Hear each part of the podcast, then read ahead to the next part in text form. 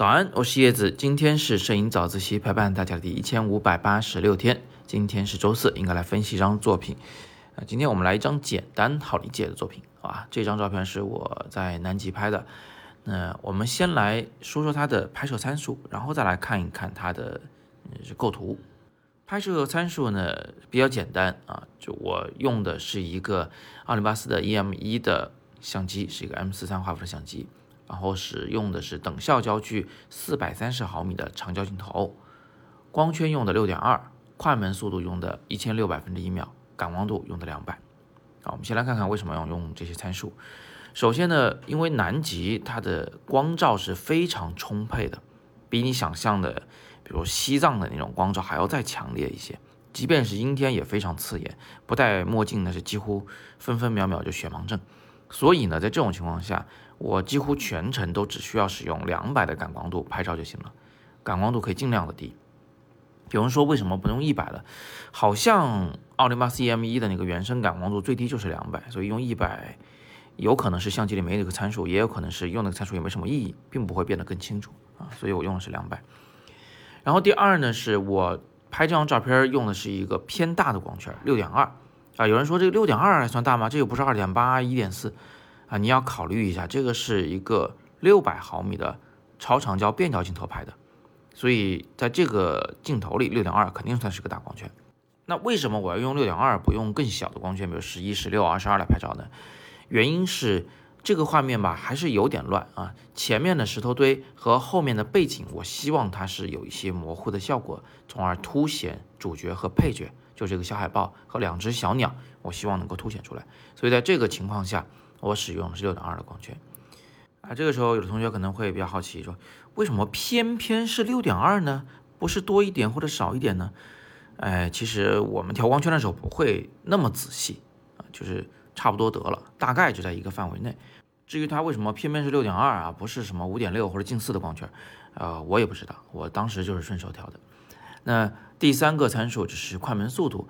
在这里我用的是一千六百分之一秒，而这其实是由相机自己测量并且算出来的。这张照片我肯定是加了曝光补偿，然后相机一测量说，哎，这个环境这么亮，我必须得用一个高速快门拍，所以他决定用一千六百分之一秒。我呢不会管它，我只会管这个快门速度不能低于我的安全快门。就是比如说啊，我现在用的不是四百三十毫米的快呃不那个焦距嘛，对吧？所以我的快门速度如果低于这个四百三十分之一秒，我肯定就会觉得它有因为手抖而导致模糊的风险，所以我就会小心一点。但是呢，因为奥林巴斯的这个五轴防抖是超级无敌强，所以其实它略低那么一两倍，我也会心里有数啊，知道它应该是清楚的。总之呢，就是快门速度不是我指定的，是相机算出来的。呃，我只会看它是不是在我的下限值以下。最后是这个焦距的数，就我用的是四百三。有人说你这不是个整数啊，你不是五百、四百？呃，对，就是很多人呢，一来就是总是觉得镜头啊是有多长拉多长，有这个癖好，就是因为爽嘛。另外，在拍野生动物的时候，大家就更控制不住自己的手了。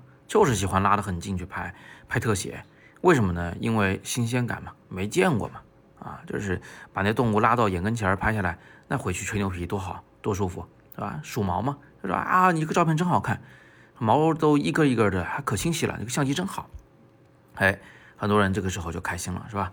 我们管这种就叫数毛党，意思就是说他不顾着整个画面的艺术效果，只去管那个野生动物拍的够不够清楚，够不够大。嗯，所以这个是一个误区啊，大家千万不要去做数毛党。那么，呃，现在你们看到的这个画面的左侧、右侧、上侧、下侧的这个距离呢，是我是觉得是留的刚刚好的，是属于那种能透气儿啊，不不压抑。嗯，呃，这个空间也给够了，但是野生动物呢也相对比较大的这么一个结果，所以我决定用的是四百三十毫米镜头啊，我手头的镜头其实是。最长能拉到六百的，但是我没用。最后呢，我们就看看构图啊。就这张照片的构图比较简单，就是首先画面的右侧是小海豹，左边呢是两只小鸟。这个它们俩啊都是朝向画面中央的，也就是说你可以把它们视作一对括弧括号，它的那个气场、那个凝聚力是向着中央的。然后第二个呢，就是这个画面其实是比较均衡的，呃，右边海报是重，但是呢，它左边是两只小鸟嘛，所以大体上它是一个呃动态的均衡的这么一个感觉。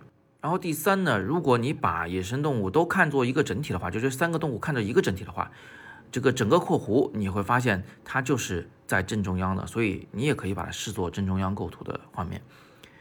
那还有就是背景和前景的事物啊，其实它是有几何形状的。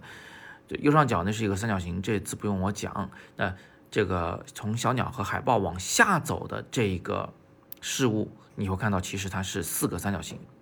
左侧是两个大的灰色的由岩石构成的三角，右侧是一大一小两个由雪地构成的三角形。